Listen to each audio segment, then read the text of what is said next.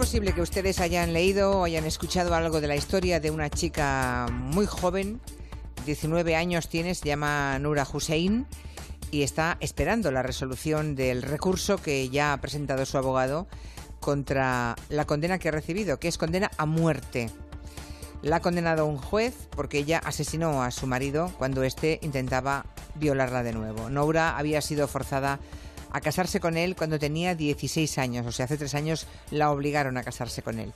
Y esta historia caliente de hoy, que, eh, cuyo final aún desconocemos, no sabemos si el recurso que presente su abogado va a surtir o no algún efecto, es la que hace que Eduardo Saldaña y, Blas Moreno, buenas tardes Eduardo y Blas, ¿qué tal? Buenas tardes. Julia. hayan pensado dedicar este tiempo de orden mundial a, eso que se llama matrimonio infantil y que ya solamente el, concepto matrimonio infantil ya pone los pelos de punta, ¿no? Esta historia es un caso mediático, ha llegado a todos los medios de comunicación de todo el mundo. Hay una campaña, para que lo sepan, una campaña de protesta en change.org, hay casi millón y medio de firmas a las que se han sumado pues eh, personalidades de todo el mundo como Naomi Klein o como Emma Watson. ¿Qué, ¿Qué, sabemos de la historia de esta chica, de Nora Hussein, en Sudán? Pues la verdad es que, como tú decías, es una historia terrible, ¿no? Porque porque se, fue, obligada, a casarse con 16 años, muy joven, eh, aunque hay que decir que desde luego no es eh, la edad más joven a la que te pueden obligar a casarte en un país como ese. No hemos visto ni, niñas y criaturas como de 10 años, exactamente, y 8. 10, 11 años, exactamente. Eh, y el problema es que esta, esta chica, bueno, pues fue obligada a casarse con un señor al que no quería, creo que además era un familiar, eh, y, él se sintió con el derecho, también teniendo en cuenta un poco cómo, cómo se piensa en este tipo de este país, pues a, violarla cuando él quisiera y, a, hacer con ella lo que quisiera en gana, ¿no? Entonces eh, ella en un momento dado se cansó de esto y, decidió responder o, defenderse y con el resultado de, que él, acabó muerto, ¿no? creo que fue con, a, cuchilladas. ¿Y qué pasa? Que ahora la justicia local, eh, incluido por cierto su familia, eh, piensan que lo, que lo que merece ella es la condena a muerte por haber asesinado a su marido y por haber rechazado eh, su, en fin, el, matrimonio, ¿no? Yo aquí quería decir una cosa, porque de este caso hay, hay algo que realmente eh, hace que, uno sienta un, dolor enorme cuando, cuando lee sobre ello, y es que a Noura era la segunda vez que este hombre la violaba, pero es que la primera vez que la viola, ella no quiere, y él llama a sus hermanos y a sus primos para que la sujeten mientras él la viola. Entonces, es decir, es un caso que a nivel de violencia tenía tanta violencia intrínseca que que ha, calado muchísimo en la opinión pública. Es terrible, es terrible. Es, horrible. Y, lo peor, como decíamos, es que la familia misma, se le dio a elegir a la familia eh, entre pagar una indemnización, digamos, a, la familia del marido asesinado o permitir o aceptar que su hija fuera eh, condenada a muerte. Y la familia ha aceptado sin ningún reparo que su hija sea condenada a muerte. Entonces, aquí hay dos lecturas. La primera es que probablemente la familia no pueda pagar la indemnización que se le, que se le pide o, que se le, exige y que además, lo que es peor, ellos se sientan eh, agraviados socialmente o que se pueden sentir señalados en la sociedad porque su hija ha sido la, esta, esta chica que ha matado a su marido y no sé qué. Entonces, claro, toda la sociedad entera está contra ti, a pesar de que tú has sido forzada a casarte con un señor que no quieres y has sido violada repetidamente. Terrible la historia de, de Nora Hussein. Le recuerdo que en change.org los que quieran pueden firmar. ¿no? Eh, hay datos de la UNICEF, hay, según esa organización hay 75 millones de mujeres que ahora tienen entre 20 y 24 años, o son chicas por tanto muy jóvenes, que se casaron cuando eran menores de edad. 75 millones de mujeres. ¿eh? Em, ¿Por qué sigue existiendo el matrimonio infantil? eso quiere decir que no hay leyes que lo persiguen, ¿no? Que hay países que lo consideran tan normal. Eh, no, o sea, es decir, es una buena pregunta, porque de hecho pues, todo el mundo se la, se la hará cuando oiga estos casos, y no, no tenemos que caer en, en el error de asumir que no hay leyes. Es decir, hay legislaciones que lo prohíben, pero hay otros factores, como son los factores económicos o los factores culturales, que hacen que esas leyes no sean aceptadas por la sociedad y que sea imposible cumplirlas. De hecho, a mí hay un caso que también me llamó mucho la atención leyendo sobre el tema que ejemplifica un poco el cómo la, la legislación a veces es incapaz de llegar a los casos o llega tarde. Es decir, en la India, en la India está prohibido casar a menores eh, de 18 años. Eso es, es, es ilegal. Según casarlas. ley, ya. Claro, según la ley. Y sin embargo, la India es el primer país del mundo en términos cuantitativos en temas de matrimonio infantil. Eh, los primeros son siempre a nivel porcentual los países eh, subsaharianos, casi todos son subsaharianos, pero sin embargo la India, por tener una población mucho mayor, a nivel eh, cuantitativo eh, supera con creces a, a cualquier otro país. El Exacto. tema es que es- hacen una ley, no la cumplen y a los que no la cumplen no les pasa nada. Ese es el tema. Con lo cual, ¿para qué sirven las leyes? Es una ley que no está adaptada o que no está... mm, eh, o, que, o, que, o que no está compasada con, con la, con lo que la sociedad piensa o, Claro, o- o claro. es decir, está acostumbrada a hacer, ¿no? Yo traía un caso para contaros, para contároslo porque es llamativo en esto y es una chica de dos chicas de 16, 17 años en la India fueron viol- a una la violaron porque no quería casarse con, con un con un hombre de- del pueblo, entonces la violaron en grupo y la mataron. Y a otra de las chicas también la, la violaron, la familia denunció ante la comunidad vecinal, que no ante la legislación como tal, sino ante la comunidad. La comunidad condenó a los agresores a 100 abdominales y 630 euros. O sea, es llamativo. Y después... ¿Abdominales? Abdominales. Es curioso eso. Lo físico. Entonces, luego estos quemaron la casa y quemaron a la víctima de nuevo. Entonces, la familia volvió ya a denunciar ante, la, ante la- las cortes y sí que han condenado a muerte a estos violadores. Entonces, ¿qué ocurre? Que aquí nos damos cuenta de que la, la ley muchas veces llega tarde. ¿Por qué? Porque entre la comunidad se, se oculta este tipo de prácticas. Ya. Entonces, es muy difícil llegar a ese punto. La historia que con la que hoy hemos arrancado, a margen de esta de la que nos cuenta ah, ahora Eduardo, ¿no? que también se las trae, em, la de Nora Hussein es en Sudán, que es uno de los países más subdesarrollados del mundo. Supongo que el matrimonio infantil es un fenómeno propio, podríamos pensar, de países subdesarrollados, países muy pobres. Desde luego la pobreza juega un papel fundamental, eso hay que tenerlo muy claro. Pero, pero no, yo no diría que es, propio de países eh, subdesarrollados porque pasa sobre todo allí, pero no solo. Y probablemente el ejemplo más eh, paradigmático que nos puede llamar a todos más la atención, eh, aunque creo que también estaremos acostumbrados ya a saber de, de este país y sus paradojas, es Estados Unidos, ¿no? El que se dice ser... No me digas el- que en Estados Unidos también casan a las niñas contra su voluntad. Mm, Bueno, no sé si contra su voluntad, pero cuando tienes 12 años no sé si tienes la capacidad de No, decidir si claro. quieres casar o no, ¿no? A eso me refiero, Entonces, claro, claro. eh, de nuevo, como decía Eduardo, de hecho en casi todos los países del mundo es ilegal, según la ley en principio, casar a nadie con, 18, eh, con menor de 18 años. En Estados Unidos también es así, pero siempre hay triquiñuelas, siempre hay como eh, leyes que pueden eh, condicionar eso, ¿no? Bueno, pues si hay consentimiento eh, de- del juez o de los padres, pues se puede casar a, a la, a la pareja siendo más joven y cosas así, ¿no? El hecho es que a día de hoy en Estados Unidos, en la mayor parte de los estados, eh, si hay límites de, de edad, están por abajo de los 16 años. Es que, de hecho. Estados Unidos es el único país que no aceptó el límite de los 18 años para la Sí. mi- minoría de edad. Y, muchas veces ni siquiera hay límites. Y esto pasa tanto en estados más conservadores como más eh, considerados progresistas. ¿no? Por ejemplo, Massachusetts, que es uno de los estados más, más modernos, considerados más progresistas de Estados Unidos, en ese estado se permite casar a niñas con 12 años, si hay consentimiento de los padres y de los jueces. ¿no? Entonces, eh, tenemos una situación bastante, bast- bastante chocante y bastante preocupante de que 5 de cada 1000, eso es un 0,5% de los niños de Estados Unidos, están cansados eh, siendo menores de edad. Y sobre todo yo aquí quiero añadir una cosa, porque cuando se, se habla del matrimonio infantil se tiende a pensar en chicos o chicas muy jóvenes, pero en realidad un menor de 18 años ya es, o sea, es, es una niña. Entonces, los matrimonios suelen ser entre los 15 y 17 años, se casa a esas menores, que no dejan de ser menores. Es, es raro que, se- que sean muy pequeñas, pero claro, de- Ya. desde el momento que son menores, pues son menores. Y lo curioso en Estados Unidos, por ejemplo, que a mí, yo cuando investigaba el tema este me ha sorprendido muchísimo, es que tú te puedes casar con, como decía, 13, 14 años, pero no puedes, eh, por ejemplo, conducir hasta que tengas 21. O beber alcohol. Eh, perdón, eh, sí, conducir sí, eh, beber alcohol, efectivamente. Y sobre todo, no te puedes divorciar hasta que no tengas 18 años. Increíble. Casarte sí, pero divorciarte no. De manera que puedes estar casado con alguien, eh, con, con- con el vecino del barrio, cinco años porque tienes eh, eres menor y hasta que no cumples la mayoría de edad no te puedes divorciar de él. lo cual Pero son absurdo. determinados, pero son determinados colectivos, ¿no? Claro.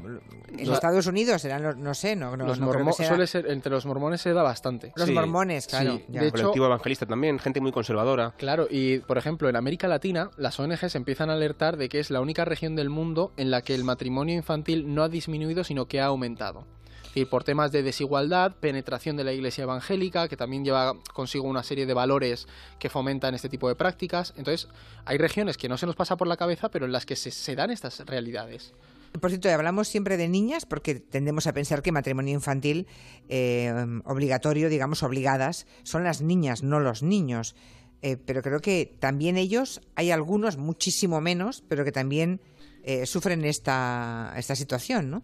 Pues sí, en mucho menor medida, pero es verdad que a veces se nos pasa por, la, por alto esto y también los niños sufren a veces eh, matrimonio infantil. Eh, a menudo porque las familias se juntan y deciden que quieren casar a sus hijos, ¿no? Entonces ni ella ni él pueden decidir. Pero es cierto que a ellos por lo general se les casa más tarde y, de todos modos lo que no se puede dejar de tener en cuenta es que el tema del matrimonio infantil al final queda revestido absolutamente por la ideología patriarcal y la tradición que puede haber en este tipo de sociedades, ¿no? Eh, lo comentábamos antes Eduardo y yo. Hay, una, hay un factor muy importante en según qué sociedades, por ejemplo pasa en la India, las familias entienden eh, que la virginidad de su hija es un valor en sí mismo que tienen que proteger hasta que no se, hasta que no se case. Entonces, para evitar eh, que la niña eh, esto, esto, ya empieza a ser un poco crudo, pero, pero bueno, es un tema que, que, tenemos que contar. Para que, para evitar que la niña pueda perder, la virginidad porque pueda ser abusada sexualmente o porque se pueda literalmente enamorar de otra persona que a la familia no le interesa, pues adelantamos la edad del casamiento para casarla con alguien y así nos evitamos mancillar nuestra imagen eh, social, ¿no? O sea, esto está pasando también. Y eso naturalmente afecta mucho más a las niñas que a los niños. Claro. Una niña que se casa, obviamente es una niña, aparte de todo lo que hemos dicho, ¿no? Es una niña que deja de ir a la escuela, una niña que ya sabe seguro que va a pasar el resto de su vida trabajando como una burra, ¿verdad? Eh, ya no va a estudiar, no va a tener ningún tipo de formación que le permita tener la más mínima independencia. Eso también en determinadas sociedades eh, el patriarcado busca eso, supongo, ¿no? Tener una ciudadana de segunda subyugada y sometida por completo, ¿no? O sea que eh, y por tanto lo, grave es que no se dan cuenta que esa misma situación hace que sigan en la pobreza, ¿no? Causan pobreza también a esas sociedades. Claro, es que es decir, cuando o sea, esa niña se le priva completamente de la libertad y al final va en detrimento de la sociedad. Es decir, tú a una niña cuando la, sacas de, del ciclo formativo, porque la casas literalmente, ya estás perdiendo un activo dentro de, del país y lo entendemos como tal, como un activo la persona para, para su progreso. Y sobre todo, eh, hace que se fomenten prácticas como, el maltrato va, es que va casi ligado al matrimonio infantil, sobre todo cuando es forzado, ya es que queda, queda todo ahí dentro. Pero a mí me sorprende, hay una cosa muy llamativa y es cómo no está preparado el sistema para asumir que eso ocurre. Es decir, eh, no se puede... Las, los centros educativos, por ejemplo, en muchos de estos países no están preparados para que las niñas continúen su formación eh, más allá del segundo curso. Es decir, a nivel higiénico, a, contaba una, leía hoy el caso de una, de una reportera que iba a una escuela y no había puertas en los en los baños de en los baños de, de, esas, de esos centros por los que se la rechaza, se asume que mmm, no van a estar en ese espacio. Ya, ya, ya, se, se ya dan por hecho que claro, no van a estar allí. Exactamente. Entonces, es decir, cuando ya te planteas que no va a estar, si, si, si, de, si desde el principio estás excluyendo a ese individuo de participar en el rol social, en el rol formativo y, y lo marginas, Ah, las consecuencias de esto son mayúsculas. Claro. Eh, para empezar, lo que decía Eduardo de, de apartar a, una persona de, del camino formativo. Eso supone, para empezar, naturalmente, que está peor preparada para entrar al mundo laboral, si es que alguna vez se le permite entrar, porque muchas veces, como tú decías, se quedan en casa trabajando. Claro, eh, también es cierto que conocen menos eh, digamos, se saben mover peor en la vida, quiero decir. Eh, corren más riesgo, por ejemplo, de, contraer enfermedades eh, sexuales, ¿no? VIH, por ejemplo. También el hecho de que sean tan jóvenes repercute directamente en que tengan más riesgos a la hora de tener un embarazo, porque pueden perder el niño, pueden tener, en fin, puede pasar de todo, ¿no? por no hablar, naturalmente, de que además eh, el hecho de que tu madre o tu abuela, como decía antes Eduardo, te empujen a casarte siendo pequeña, a menos que tú rompas en algún momento ese círculo vicioso, es. tú a tu hija después también vas a inculcar la misma historia. Claro. Y estamos en un círculo vicioso de tradición y de pobreza del que no se puede salir. Claro, es que lo que señala Blas es muy importante porque muchas veces estos casos, el tema del matrimonio infantil o la mutilación genital, que también está muy ligada, se, se asocia al sistema patriarcal, pero el sistema patriarcal afecta al igual a hombres como mujeres. Entonces, ¿qué ocurre? Que en el caso del matrimonio infantil, la madre y la abuela juegan un papel central. Entonces, ¿por qué hacen que perdure eso? En muchos casos nos encontramos la típica frase de si yo pasé por esto, ella también, o es la mejor opción para ella. O como comentábamos antes con el caso de, de la chica sudanesa de Nura, la misma sociedad incluso Claro. también te empuja a hacerlo porque si no Ya, quedas ya. eh, señalada como una familia, eh, en Mm. fin, eh, que no es aceptable ¿no? Para, para la comunidad. Oye, ¿qué se está haciendo para combatir esto? Porque desde luego en esta parte del mundo no- nos escandalizamos de, de lo que estáis contando, de lo que todos leemos de vez en cuando, de ese matrimonio infantil, pero ¿hay alguna medida a nivel internacional que se haya puesto en marcha? ¿Alguien está hablando de esto o es una más de esas realidades que asumimos porque, bueno, pasa lejos de casa y ya sabes, ya sabemos cómo somos o cómo son o lo que pasa en esos lugares. Es que no sé. Sí, sí que se está trabajando en ello. De hecho, es una de las de los principales, bueno, están en los objetivos de desarrollo de, del milenio. Sí, 2030. Es decir, se, se quiere terminar. 2030. Con, para 2030, en teoría, ah, tendríamos que haber terminado con esta Un día podemos hablar, si quieres, de todos los objetivos que hay para 2030 y de cómo no, no creo que lleguemos a casi ninguno, ¿no? Pero bueno, eso,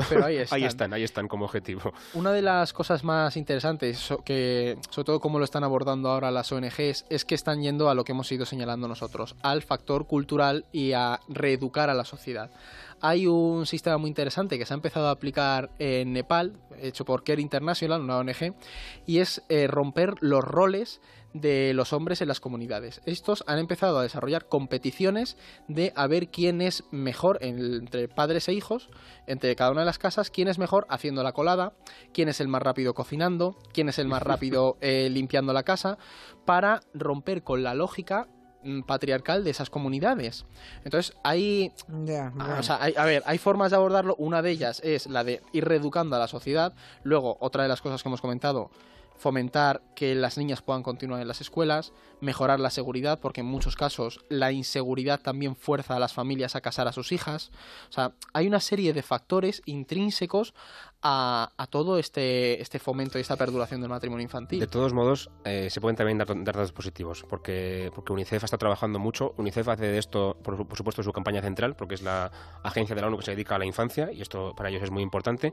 Y según datos eh, suyos, se estima que han podido evitar en la última década 25 millones de matrimonios infantiles. O sea que eso no, mm, sigue siendo poco, porque hay mucha cosa por hacer todavía, pero ya es un avance importante, ¿no? Sí que, sí que trabajan, sí que se trabaja para cambiar cosas. Luego también me gustaba porque, no lo hemos comentado antes, eh, no solamente se trabaja en esos sitios tan lejanos que tú comentabas, también se trabaja aquí, porque aquí, como, como decíamos, también hay matrimonio infantil. En, bueno, hay Estados Unidos. Hay varios oyentes que están hablando de, matrimonio infantil en España. Sí, Eso que vais a hablar, ¿no? Porque hay unos cuantos que dicen, ¿por qué no habláis de lo que ocurre aquí? Básicamente, un poco en, el ámbito de, en el ámbito de los gitanos, digamos, ¿no? Pues eh, esto es una cosa. ¿No serán solamente gitanos? O también, también es bastante estereotipo, pero, pero existía y aún existe, aunque es, aunque es muy, muy reducido. Yo he estado viendo eh, cifras las últimas que he encontrado son no superan las decenas de personas eh, al año, como mucho, ¿no? Y además se cambió la ley hace, hace tres años, en 2015, y ah, se ha elevado eh, la, edad de consentimiento, perdón, la edad de, matrimonio a un mínimo de 16. Antes era 14 y ahora es 16.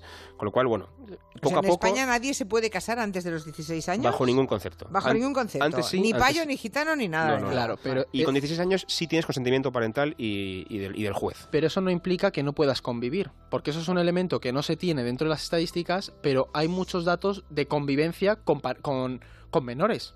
Es decir, sí que nos encontramos, no son matrimonios, pero a lo mejor tienes a una chica de 15 años conviviendo con su novio que tiene 8 años más o 10 años más. Esa, eso es, es una niña que no está casada pero está conviviendo.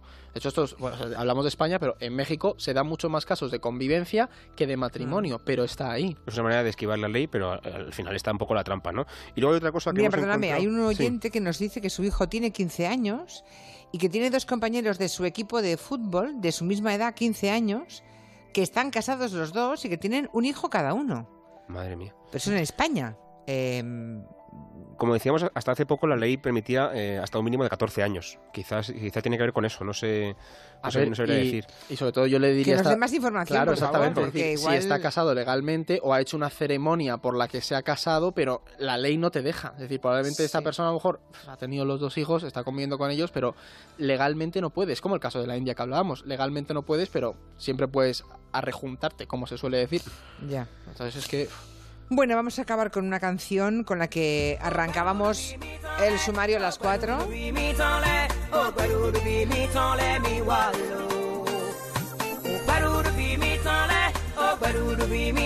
Tiene una historia detrás, ¿no? Esta canción. Sí, esta canción es eh, uno de los himnos que se, se tomó por parte de UNICEF para luchar contra el matrimonio infantil eh, bueno, a nivel internacional, pero sobre todo se centraba en el África Occidental.